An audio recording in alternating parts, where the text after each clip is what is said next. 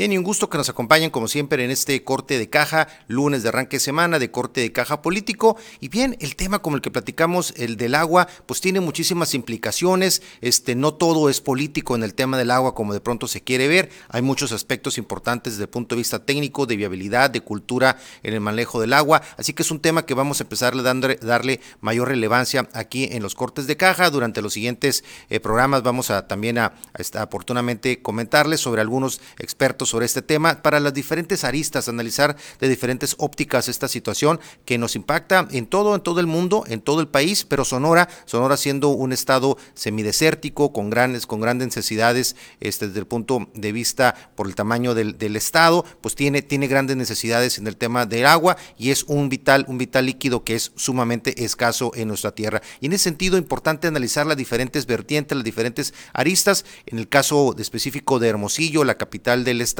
pues sufre en este momento muchas colonias con la falta de agua. Quizás alguno de ustedes ahí está, ha batallado recientemente con el suministro, con baja presión, con lo que es este, algunos días que, que realmente no tienen absolutamente nada de presión de servicio. Y bueno, es cuando valoramos normalmente pues lo que es la importancia del agua en todos los sentidos, para la subsistencia y para las actividades cotidianas que desarrollamos. En ese sentido, el, el impacto es importante en todos los sentidos, el costo también relacionado con el agua, el traer el agua a los hogares también pues es cada vez más importante tomar conciencia sobre ese aspecto. Y es un tema que afecta pues en el caso específico de Sonora pues a muchísimos municipios en general, a los principales sobre todo que tienen que ver con los principales centros urbanos de nuestro estado, las principales ciudades de nuestro estado de alguna u otra forma sufren con el tema del agua potable, con la necesidad de tener mayor agua potable en las distintas colonias y los distintos aspectos relacionados con el, el impacto en el tema doméstico, en el tema industrial, el tema comercial. Y es un tema por lo tanto que impacta en todos los municipios de nuestro estado de manera general. Hay algunos como la Sierra Alta de Sonora y algunos otros que no tienen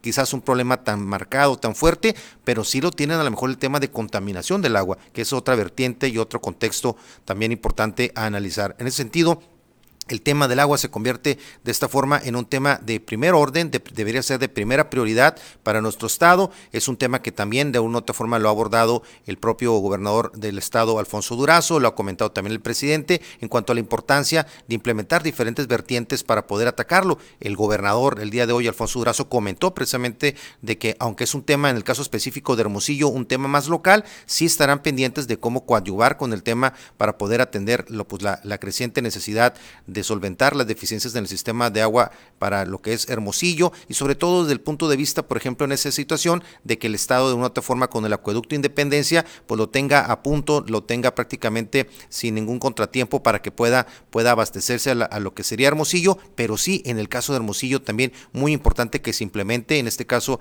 el presidente Antonio Estazarán, que presente un programa integral para entrarle al tema de lo del agua, ya lo comentó que está desarrollando eso, va a ser un diagnóstico técnico importante Así que es un tema que seguramente va a dar mucho de qué hablar de aquí hacia las semanas posteriores. Pero bueno, vamos a una primer pausa para ya poder platicar con nuestro primer entrevistado del día de hoy y poder tener un contexto de este importante tema desde el punto de vista de los que más saben, del punto de vista técnico. Así que vamos a una pausa y regresamos aquí a corte de caja.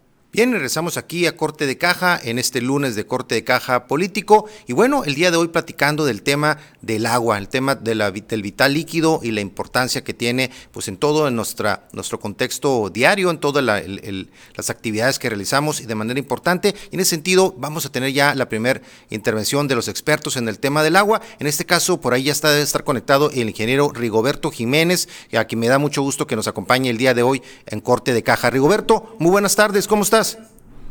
Buenas tardes, licenciado. Muy bien, gracias a Dios.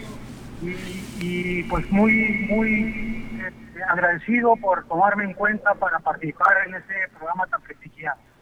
Muchísimas gracias, Rigoberto. Pues tú, una, un ingeniero con una pues amplia experiencia, además del, del ramo general de, de, todo lo que es obra civil en general, pues con muchos años de experiencia, maestría incluida y todo, en todo el tema relacionado con el manejo de agua. Sé que has estado pues en diferentes responsabilidades durante tu vida profesional, este, tanto en lo que es directamente el organismo de agua estatal, como también, en, por ejemplo, en, en, en lo, lo, que fue Nogales, en Guaymas, en San Carlos, en el propio Navojoa, pues una amplia experiencia y una amplia trayectoria sobre este tema tan importante, Rigo. Pues sí, como Jesús, como tú lo dices, es un tema importantísimo, es la vida misma. El suministro de agua a las comunidades eh, para alimentar, alimentar las poblaciones, pues es la vida misma. Así te imaginarás tú el valor que tiene el tenerla y el no tenerla también. Exactamente. Y en ese sentido, Rigo, en el tema del agua y, pues la, importancia que comentas, pues es algo que puede de una u otra forma, además de impactarnos en nuestra vida diaria, también limitar lo que es las posibilidades de crecimiento de ciudades y de estados. ¿Cómo está Sonora en ese, en ese, en ese escenario en cuanto a lo, a lo que es explotar el potencial de Sonora y que pueda limitarlo el tema del agua? ¿Cómo estamos en ese contexto, Rigoberto? Pues mira, Jesús, la distribución del estado, pues tú sabes, hay cuerpos de agua de donde se puede tener el agua inmediatamente, hay cuerpos de agua que se llevan de una distancia muy lejana hacia las tomas domiciliarias. Entonces, el problema aquí eh, no solo ah, descansa en tener el agua o no, también descansa en el manejo que se le da al recurso. Por ejemplo, un organismo operador, ahorita, en estos tiempos, vamos a decirlo así, por no decir que todos están en muy malas condiciones económicas. Hay colapsos financieros, técnicos, operativos. Entonces eso no te permite llevar con oportunidad y con calidad el, líquido a los, a los domicilios. Económicamente, este es un aspecto, este, como comentas tú, importante en cuanto a los organismos operadores de agua. Y en ese sentido, una parte, una parte importantísima tiene que ver con el tema de, recursos que se reciben para proyectos específicos, que son recursos que normalmente vienen de la federación, vienen con apoyos estatales. Y en ese sentido, esa es una vertiente. Y la otra es la, la parte de sustentabilidad del propio organismo con recursos que generan con el cobro de agua potable y los servicios que ofrecen. En ese sentido, este, son dos, dos, este, dos áreas que los últimos años muestran un desempeño hacia la baja. Rigoberto, ¿cómo, cómo está el tema de captación de, de recursos por, para proyectos específicos y cómo está la parte de cobranza en la mayoría de los municipios en nuestro estado? Mira, Jesús, eh, como te comentaba ahorita, y se lo comento también a tu auditorio, eh, eh, los organismos están eh, tienen tienen un retraso en la recaudación muy importante. ¿Por qué? Pues también se debe a que el organismo no presta el servicio con la calidad y con la oportunidad que el, usuario necesita. Por ejemplo, eh, vamos a poner el caso de Naujoa, de Guaymas, vamos, vamos a hablar de Naujoa. yo estoy un poco más enterado de pues, lo que está pasando en Naujoa, que creo que es lo mismo que pasa en los demás municipios. No digamos Obregón, también hay un rezago muy importante en la recaudación, pero precisamente por eso, ¿no? Esto es un, es un círculo sin fin, es un círculo vicioso, en donde, por ejemplo, yo, tú no me das el agua, yo no te pago, o, o no utilizas los recursos en lo que lo debes utilizar, y pues yo también se genera un clima de desconfianza y no te pago, ¿no? Entonces, pero, pero algo se tiene que hacer. Por ejemplo, mira, hace tiempo nosotros planteamos a nivel estatal un programa de desarrollo institucional de organismos operadores donde lo primero que tienes que tener en cuenta tú es a qué mercado consumidor estás sirviendo, principalmente para conocer el caudal que necesitas abastecer a ese núcleo de población para que tenga resuelto su problema de abastecimiento. Pero para ello es importante hacer un, una actualización del padrón de usuarios por principio de cuentas, porque para poder el crecimiento del servicio en, un organismo operador o una, comunidad es necesario tener información suficiente que te dé una guía y te ayude a encontrar, por ejemplo, eh, parámetros que te sirvan para planear el crecimiento de ese organismo. Te quiero decir lo siguiente. Normalmente, en un organismo operador, si tú eh, lo tienes a tu cargo, tienes que pensar primeramente en eso, hacer un diagnóstico de la situación, hacer un diagnóstico y un pronóstico también de qué es lo que puedes hacer para mejorar las condiciones, tanto técnicas, operativas, de saneamiento y abastecimiento de agua. Por ejemplo, vamos a decirlo así, la actualización del padrón de usuarios te dice cuántos usuarios tú sirves, por principio de cuenta. incluso detectas tomas que no están registradas y eso automáticamente es un ingreso para el organismo, porque automáticamente la gente a la que le detectas esa toma clandestina se tiene que conectar por ley. Lo puedes requerir. Pues. Y por otro lado, este, estamos hablando de que si tú sabes qué cantidad de agua necesito, qué volumen de agua necesita eh, un, un, núcleo de población, pues tú puedes buscar eh, hacer un, un, un, diagnóstico de los pozos que tú tienes que te están produciendo, que acuérdate que en época de seca se recrudece la situación porque se abaten los acuíferos.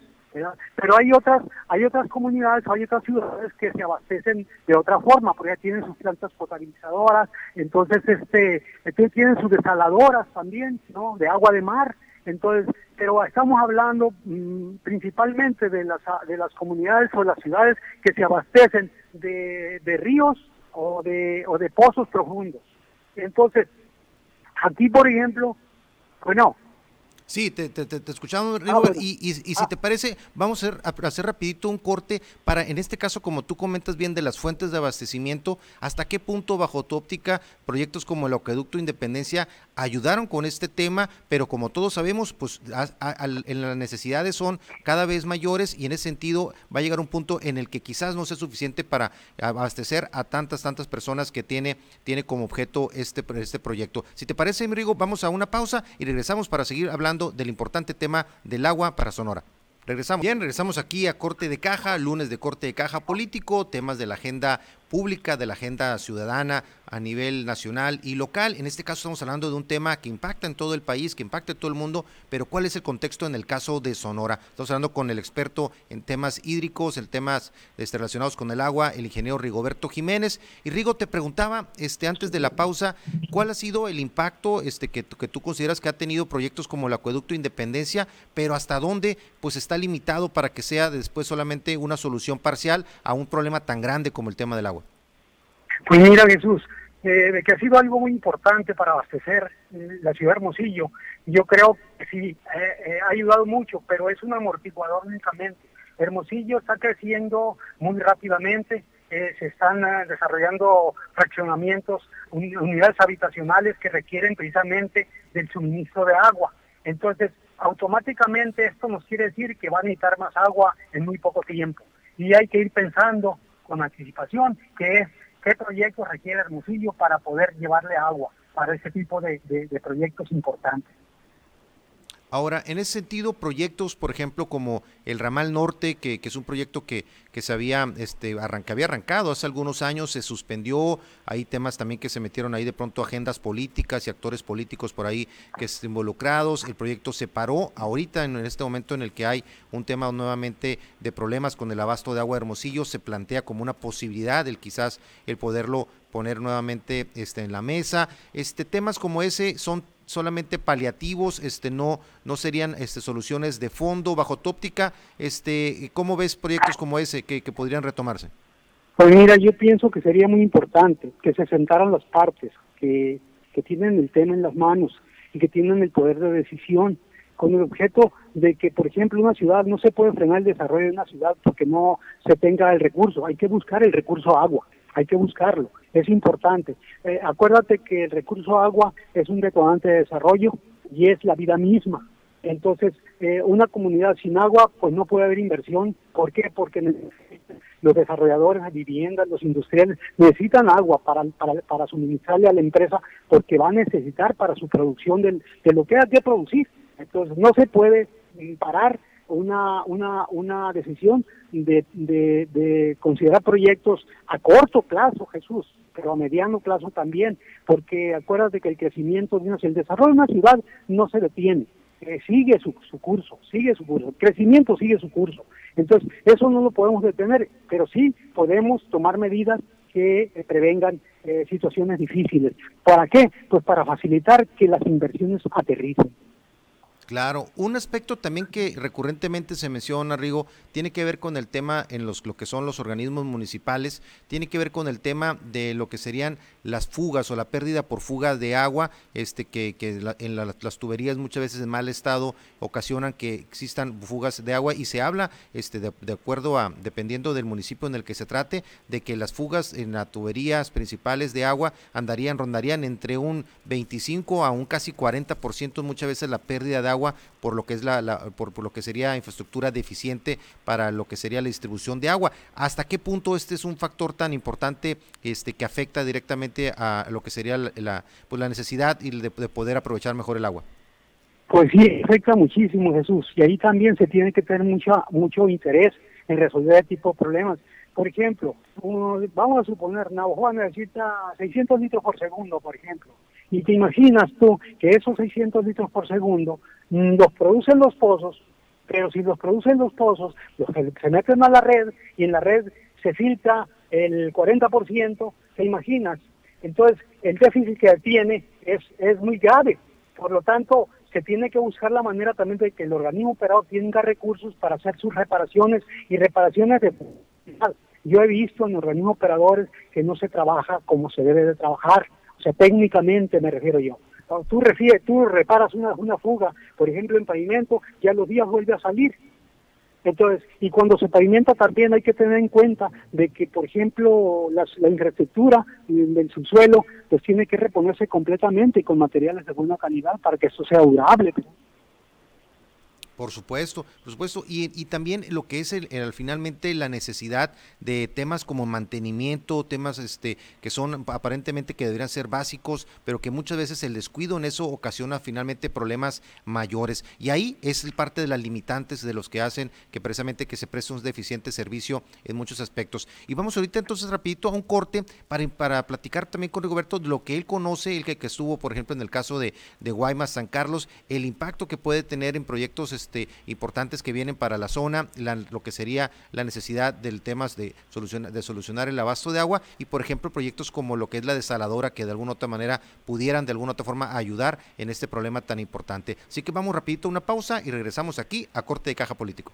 Bien, y regresamos aquí a Corte de Caja. Un gusto que nos acompañen en este lunes de Corte de Caja Político, como todos los lunes y los miércoles, con temas de la agenda del sector público, la agenda de gobierno, la agenda de municipios. Y estamos hablando de lo que sería el vital líquido, el agua, el impacto del agua, la importancia del agua y todo lo que tiene que ver con el manejo del vital líquido. Rigo, y te preguntaba en relación con tu experiencia en el caso de Guaymas. Guaymas depende del acueducto que esté con Cajeme, este, del, suministro a través de, de este acueducto Guaymas depende totalmente y se busca que a través de proyectos como la desaladora que está este, avanzando después de muchos este, de muchas pausas pudieran de alguna otra forma apoyar este proyecto. ¿Tú ves que la única solución para, para lo que sería el crecimiento de Guaymas, por ejemplo, que se habla de grandes proyectos este, de, crecimiento recientemente, pueda ser el tema de la desaladora? ¿Es solamente algo pequeño en relación a lo que se necesita? ¿O cómo ves el tema en el caso de Guaymas?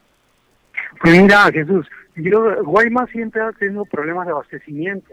Eh, cuando yo estuve eh, como director del de, organismo operador de San Carlos y viendo Guaymas y viendo Empalme también, tuvimos problemas muy serios. En ese tiempo fue cuando se construyó el acueducto Río Yaqui Guaymas y con eso se resolvió momentáneamente el problema, porque eh, había cierta cada cada cada tanto tiempo el acueducto se paraba por, por, inconformidad de las tribus yaquis por ahí pero este pero se resolvía y continuaba el abastecimiento. Ahorita estamos hablando de que Guaymas ya necesita mayor cantidad de agua de la que le de, la que le abastecen los pozos y el acueducto eh, Yaqui Guaymas. Entonces se tiene que pensar porque el agua hay que llevarla de donde sea. Eh, eso eso es algo que yo que yo pienso. El agua hay que llevarla de donde sea a donde se necesita y Guaymas para su desarrollo, porque está desarrollándose muy rápidamente también Guaymas, eh, Empalme, San Carlos ni se. Entonces, eh, es importante generar las condiciones para que se sigan desarrollando y que este el servicio se siga prestando con oportunidad en cantidad y en calidad. Entonces, yo siento que la desaladora pues también sería una alternativa muy importante porque el agua ahí la tienen, ahí tienen el agua de mar.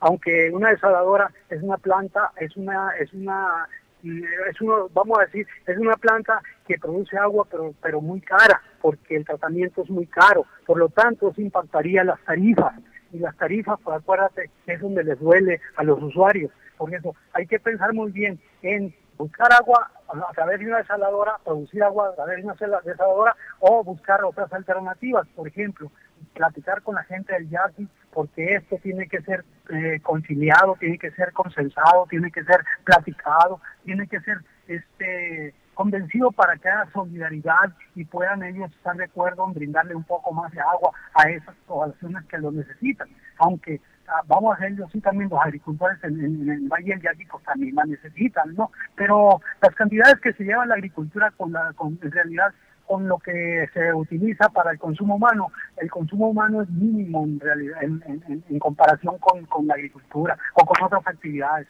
Entonces, yo siento que sí, la saladora sería algo muy importante, pero también eso impactaría mucho en los costos de eh, las tarifas.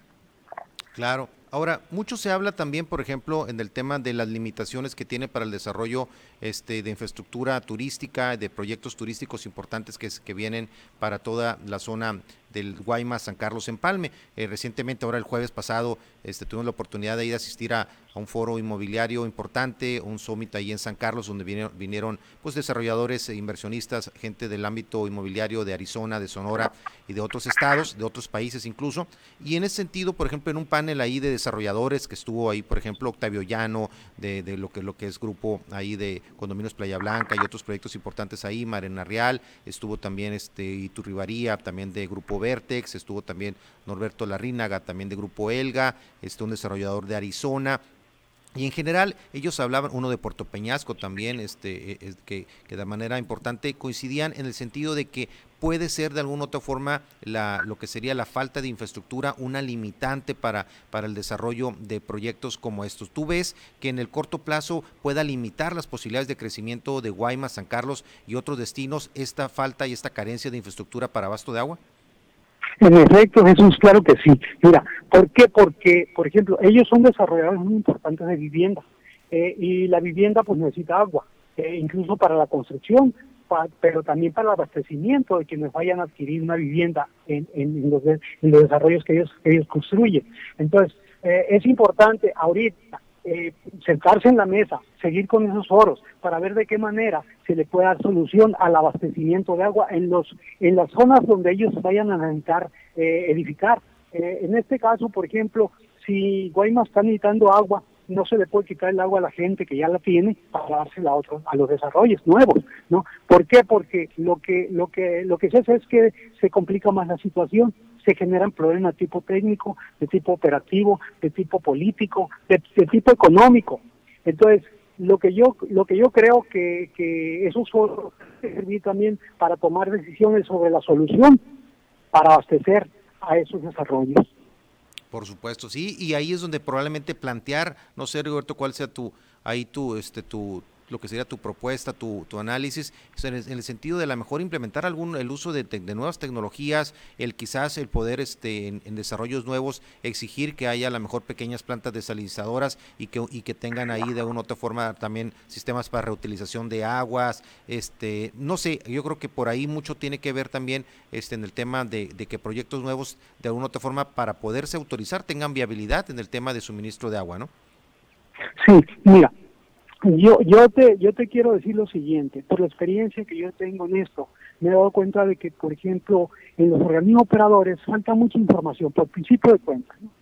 Falta mucha información y no saben que esa información es la fuente que tú puedes tener para poder generar proyectos a, corto, mediano y largo plazo. ¿Por qué? Porque conociendo, como te decía ahorita, el mercado consumidor, cuántos usuarios tienes, industriales, comerciales, especiales, este, domésticos, eh, eh, eso te dice a ti el caudal que tú necesitas para abastecer, pero no únicamente eh, para abastecerlo en condiciones actuales, sino hay que pensar a futuro, hay que proyectar a futuro. Hay varios métodos para calcular población, eh, métodos estadísticos para, para calcular proyecciones de población. Entonces, eso es lo primero que debería de hacer un organismo operador. Y por otro lado, ver, por ejemplo, a ver, eh, hacer un análisis de las tarifas, hacer un análisis también y elaborar un programa de recaudación para tener recursos para poder cuando menos mandar a hacer los estudios y los proyectos de las obras que se necesitan en infraestructura para abastecer esos nuevos desarrollos o las nuevas empresas que están instalando o a la misma población. Entonces, eh, eh, hay una serie de, de, de, de temas que tomar en cuenta, eh, en este caso, ver también la infraestructura, en qué situación está la infraestructura del alcantarillado, el saneamiento, porque todo eso es un servicio que tú le, brindas a la población. Entonces, yo siento, Jesús, y a mi manera de, de, ver las cosas, que es importante que volteen a ver a los organismos operadores, porque de lo contrario, si, si dejan que sigan como han, como han estado, eh, desordenados, este, sin, un, sin control, Entonces, lo que va a suceder es que mm, vamos a, llegar a un extremo donde se nos colapsen, por ejemplo, tuberías, donde los diámetros de las tuberías de abastecimiento de agua no sean suficientes y no va a haber dinero que alcance para, para llevar a cabo esos, esos, la construcción de esos proyectos o la rehabilitación de esos proyectos. Los desarrolladores aportan una cantidad muy importante por vivienda al organismo operador, por derechos de conexión, ¿no? por derecho de conexión, por supervisión, por, por agua para construcción. Entonces, esos recursos también deben ser canalizados para elaborar proyectos o para mejorar la infraestructura, pero también hay que hacer gestión, hay que tocar puertas, hay que ir con el señor gobernador, hay que ir con el señor presidente de la República, hay que, hay que ir a la dependencia tocar puertas, a llevar proyectos, a llevar proyectos. Yo me he dado cuenta que en los organismos operadores casi no hay proyecto, no hay proyecto este que, que, que sirva a uno como base para gestionar el recurso. Entonces, es importante tener los proyectos ejecutivos, generar mucho proyecto ejecutivo de lo que se piensa hacer para resolver este tipo de problemas. Por supuesto, sí, la importancia ahí de, con la experiencia que tú tienes de atacar esa parte que finalmente pues son el corazón, el tema ahí de los organismos operadores, el corazón precisamente por donde se pueden empezar a atacar y tienen el diagnóstico, deberían tener un diagnóstico más, más claro de cada una de las problemáticas de los municipios. Roberto, pues te agradezco mucho este, tu participación el día de hoy aquí en Corte de Caja, va a ser este, la primera, esperemos, de muchas, porque creo que hay mucho, mucho en este tema, que es importante conocer la opinión de expertos, de alguien como tú que tiene la experiencia de vivirlo desde dentro, desde afuera, como empresario, desarrollador, pero también como funcionario cuando has estado en responsabilidades ahí de manera directa y conociendo pues muchas veces un tema pues que es muy sensible y que afecta pues a las familias muchas veces más desfavorecidas y que afecta en general pues a todo el entorno económico. Así que te agradezco mucho tu participación, Rigoberto, y pendientes para la próxima, la próxima plática que tengamos aquí en Corte de Caja. Al contrario, Jesús, el agradecimiento es mío. Un abrazo. Un abrazo este, con mucho cariño, Roberto. Y bueno, vamos a ir rapidito a una pausa para ya platicar también sobre lo que serían las implicaciones del tema del agua en proyectos como el Plan de Justicia Yaqui y el tema también en el Mayo. Así que vamos a una pausa y regresamos aquí a Corte de Caja Político. Bien, estamos de vuelta aquí en Corte de Caja, Corte de Caja Político. Y bien, estamos platicando del importante tema del agua, cómo nos está afectando en todos los sentidos en el contexto de desarrollo en todos los municipios y todos los proyectos que traen en puerta el tema del agua y la importancia de atacar este tema. Y una de las, de las vertientes importantes tiene que ver con lo que sería, por ejemplo, proyectos este, que de alguna u otra forma están este, ya en, la, en el tema ahorita político, como el tema, por ejemplo, del plan de justicia yaqui, un tema que ha sido prioritario de parte del presidente de la República, acaba de visitar nuevamente nuestro estado y ya está por ahí conectado este, el ingeniero Emilio Borbón, un, también un especialista en los temas hidráulicos, en los temas hídricos, en, en todo el contexto estatal y a quien me da mucho gusto recibir el día de hoy nuevamente aquí en Corte de Caja. Ingeniero, ¿cómo estás? Muy buenas tardes. Sí, buenas tardes, buenas tardes para ustedes, señor Victorino. Muchísimas gracias, ingeniero, por acompañarnos nuevamente aquí en Corte de Caja. Eh, previamente platicamos también con el ingeniero Rigoberto Jiménez, también, quien tiene también experiencia en estos temas, y con él analizamos el contexto precisamente de, la, de lo que serían los requerimientos y la importancia del agua en el contexto del desarrollo de los municipios en general en nuestro estado. Pero hablando específicamente del tema de, del plan de justicia yaqui, que abordamos ya previamente aquí en Corte de Caja con usted, está el tema pues, de, de lo que sería el manejo de agua de, este, de parte del distrito de riego, de parte de, lo que sería la etnia yaqui, está también el tema de Mayo, pero arrancando con el tema precisamente de, lo que sería en el caso de los yaquis, nueva visita del presidente de la República, ¿cómo vamos con ese tema tan importante y significativo pues para los yaquis y para toda la región de Yaqui en general? Bueno, mire, desgraciadamente veo pues que no, no se ha avanzado como debería haberse avanzado eh, ya que se tiene tiempo sobre el tema. Para empezar, pues, eh, se debió de ver, eh, según mi punto de vista, ¿no? Eh, se ha tenido resistencia por parte del gobierno para transferirles el distrito de riego a ellos, para que lo administren, conserven y lo operen, ¿no? 100% lo, lo, lo. Eh, Además de eso, les acaban de autorizar una ampliación de volumen, eh, lo que viene pues un poquito más a, a hacer más difícil resolver este problema. Pero no está todo perdido, pues lo primero que, que, se tiene que hacer y con urgencia es eh, pues organizar a, los yaquis. Y que verdaderamente quieren ellos eh, administrar el distrito, beneficiarse en forma directa con el producto de, del agua o de, su derecho de agua, pues tienen que poner todo en su parte para que, y, la parte, por parte del gobierno, eh, demostrar pues que, están recibiendo y están acatando las instrucciones de nuestro presidente. Desgraciadamente yo veo pues eh, que, que no hay no hay este un, un, criterio integral para resolver este problema. ¿Por qué integral? Porque son varias las facetas o las aristas en este problema. Primero, el aspecto técnico. Segundo, el aspecto legal. Tercero, el aspecto social y uno muy importante, el aspecto histórico de, la tribu yaqui, desde, desde, que se les autorizó pues eh, eh, el distrito de riego, ellos ellos tienen el distrito de riego desde, el 40, que, que, lo, determinaron con el número 18, colonias yaquis, pero realmente jamás, jamás lo han operado, siempre ha sido un apéndice del distrito 41, lo que pues desgraciadamente desde la transferencia para acá se, puso más, más difícil la situación por, por la cuestión pues que se ha visto el agua últimamente ya desde el punto de vista empresarial.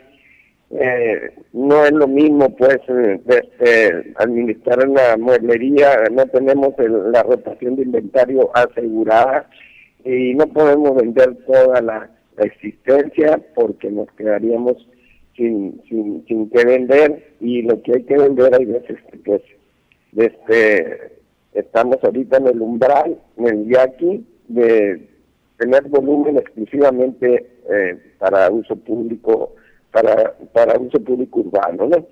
Entonces, eh, se tiene pues, que tomar muchas determinaciones eh, muy, muy, muy específicas y, y, sobre todo de, buena intención de parte del gobierno y de parte de los actores ahí del Valle del Yaqui. Claro, ¿no? Y qué importante que, que estos, estas decisiones se tomen, pues, este, basadas siempre en aspectos técnicos, en aspectos, este, de alguna otra forma, este, pues, que, que, estén apegados a la ley, pero desde el punto de vista de que sean soluciones viables desde el punto de vista técnico para que tengan realmente posibilidades de, de poder realmente impactar positivamente en la sociedad. Si le parece, ingeniero, vamos a una, a una primer pausa y regresando del tema, vamos viendo de una otra forma también cuál es la situación en el Mayo, porque de alguna otra forma también ahí hay un requerimiento importante también y en la región del Mayo y el impacto que tiene también es importante analizarlo aquí en el contexto de la importancia del agua en el caso de Sonora. Vamos a una pausa y regresamos aquí a Corte de Caja. Bien, estamos de vuelta aquí en Corte de Caja, un gusto que nos siga acompañando, como siempre pendientes de, lo que son sus comentarios a través de las redes sociales de Corte de Caja, tanto en Twitter, Facebook, Instagram, en, por el portal cortedecaja.com, siempre pendiente de sus comentarios y también que pueda tener ahí acceso a diferentes contenidos que se generan en el portal cortedecaja.com. Y bien, platicando con el ingeniero Emilio Borbón de todo el tema de la importancia y la trascendencia de lo que es el manejo del agua y el impacto en todas las comunidades y los municipios de Sonora. Bueno, y pues está el, el tema de agua para los yaquis y qué pasa con los mayos, qué pasa con la región del Mayo, cómo estamos en esa situación, ingeniero Borbón. Pues mire, en el Valle del Mayo estamos un poquito un poquito peor, ¿no? Aquí, aquí definitivamente desde el último de abril se cerró la presa porque ya no, no tenía volumen que escurrir. Aquí, afortunadamente, por una parte y desafortunada por la otra, eh, el agua de uso público urbano se sirve exclusivamente de agua del subsuelo, con agua de pozos. Eso nos ha sacado del de problema momentáneamente, eh, con, un negro panorama futuro porque las, el acuífero se está, se está agotando, se está abatiendo, eh, entonces, eh, pero ahorita momentáneamente estamos saliendo del apuro de agua de las ciudades y, y regiones rurales aquí del distrito de Riego en base al agua del subsuelo, ¿no? Eh, esperemos pues que las lluvias sean, un poco abundantes en el Valle del Mayo, es un poco menos menos noble la cuenca del Valle del Mayo, pues eh, hablaron de cuencas, pues eh, es necesario y eh, explicarle a, su público que nuestro país está pues dividido en 757 cuencas, de las cuales se se agrupan en 37 regiones hidrológicas. En nuestro estado, Sonora, eh, cuenta con dos regiones, la 8 en la zona norte de Sonora y la zona en la región hidrológica número 9, que viene siendo eh, el sur de Sonora, es especialmente donde estamos ahorita tratando los problemas, ¿no? Eh, estas cuencas pues eh, están prácticamente eh, agotadas, las únicas que tienen un poquito de volumen disponible son la, mata P1 y la mata P2, eh, tienen alrededor de 14 y 40 millones eh, de disponibilidad. ¿Qué quiere decir? Que se le puede hacer en alguna de las corrientes algún tapón, hacer una presita y retener esos 60 millones de metros cúbicos que anualmente se van al mar, ¿no? Entonces, así, eh, ese es el último balance de la Comisión Nacional del Agua, de las 757 cuencas eh, del país. Eh, entonces, el agua pues es una cosa sumamente importante que, tenemos que volver a dar la importancia que, tenían.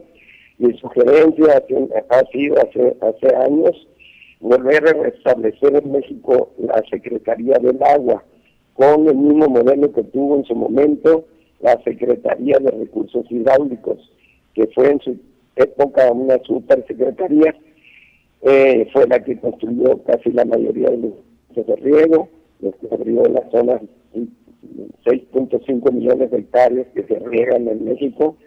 Eh, entonces, eh, tenemos que ver con mucho sentido de responsabilidad por parte de nuestro gobierno esta situación, ¿no? Con mucha razón, con mucha razón más en esta parte noroeste donde la lluvia es es muy escasa y los ocurrimientos también. Tenemos que volver a eficientar eh, el uso y manejo del agua de riego, ¿no?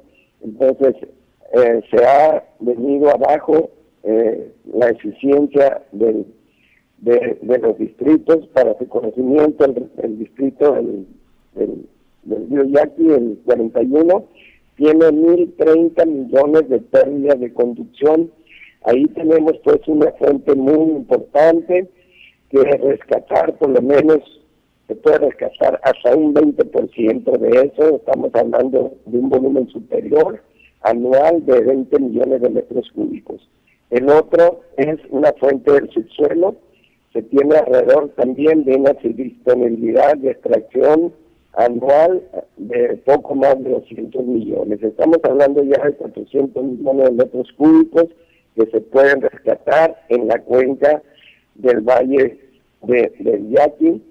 Eh, en la cuestión subterránea estamos hablando íntegramente de los dos distritos, ¿no? ya que se han estado estudiando en una forma conjunta es necesario estudiar específicamente eh, los acuíferos del, del, de las colonias yaquis para saber qué, qué tanto volumen tienen disponible de extracción.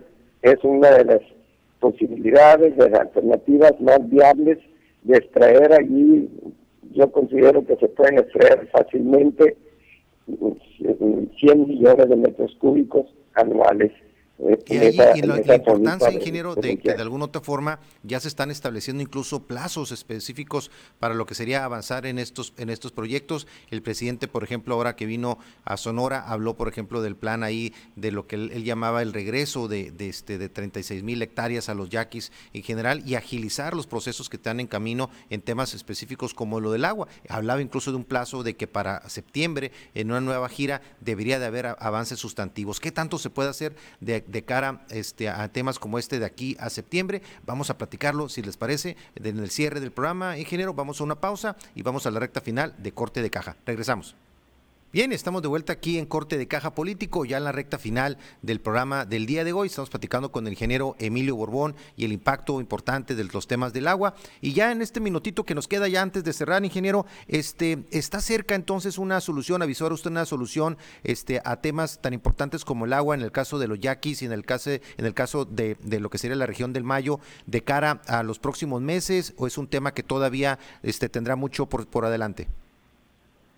Sí, mira, el caso de, los yaquis, el caso de la región Fuerte Mayo, realmente, la región Fuerte Mayo, eh, tiene, es, es casi idéntico el problema.